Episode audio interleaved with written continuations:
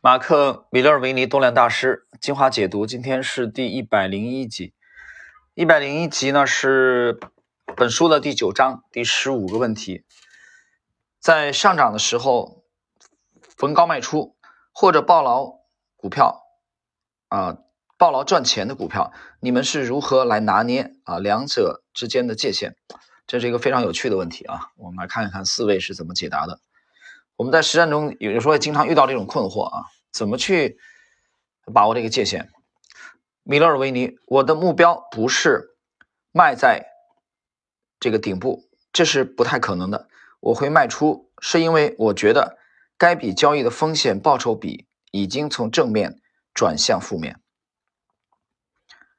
在新的多头市场的初期，我倾向于抱牢赚钱的股票，但是。我通常会在波段交易中卖掉三分之一到一半，甚至高达四分之三的持股，然后抱牢剩余的持仓，等待后续较大幅度的走势。针对新的市场领导股，我往往使用五十天均线作为卖点。五十天均线就十周啊，那么就是说跌破十周均线啊，它就出局。但是这里边仓位的话，它是相对比较灵活的。我们看到，他说是波段交易中先卖掉三分之一到一半，啊，甚至最高的时候卖四分之三，然后保留余下的四分之一。第二位 Davidian 还是依据股票强度而做的主观判断。如果上涨维持了一年多之后，突然在三周之内经历百分之三十幅度的高潮的走势，我肯定会开始卖出。如果相关走势是股票突破长期底部之后的第一个波段，我则会继续抱牢。瑞恩的意思啊，它是根据图表的，对吧？你底部刚突破，它就倾向于持有，但是经历了一个长期的上涨，比如说一年多之后，然后再加速，啊，这个加速呢，它给了一个大概的定量的标准啊，就是三周左右时间，涨幅高达百分之三十。啊，他认为这可能是一个啊一个一个加速的一个高潮期。关于这一点，大家也可以去参考一下威廉奥内尔的这个《笑傲股市》啊，那其中有非常详尽的解释啊，关于这部分内容。第三位是丹赞格尔，对我来说，这一切关乎的是价格行为。股票可能快速飙升了一两个星期之后，突然像积木一样崩塌，而在同一时期的其他股票。却成功维持几个月的走势。针对急速飙升的股票，我认为最好是缩减持仓，直到你找到某种双赢的局面。我的意思是说，如果我在股票上涨之后卖出百分之五十的持股，即使价格后来跌回原先的入场点位，我仍然可以完全的脱手，带着相当不错的报酬出场。相反的，如果我在股票急速飙升后卖出百分之五十，而后价格继续上涨，我仍然持有另外的百分之五十为我赚钱。张哥的这个意见啊，比较中庸之道啊，这个一半一半嘛啊，一半持有啊，一半这个兑现。然后李琦，我尝试在两种方式之间寻找平衡，了解属于你的交易方式能够给予的合理的期望值，而且依据。这个期望值形式，我认为这是非常重要的。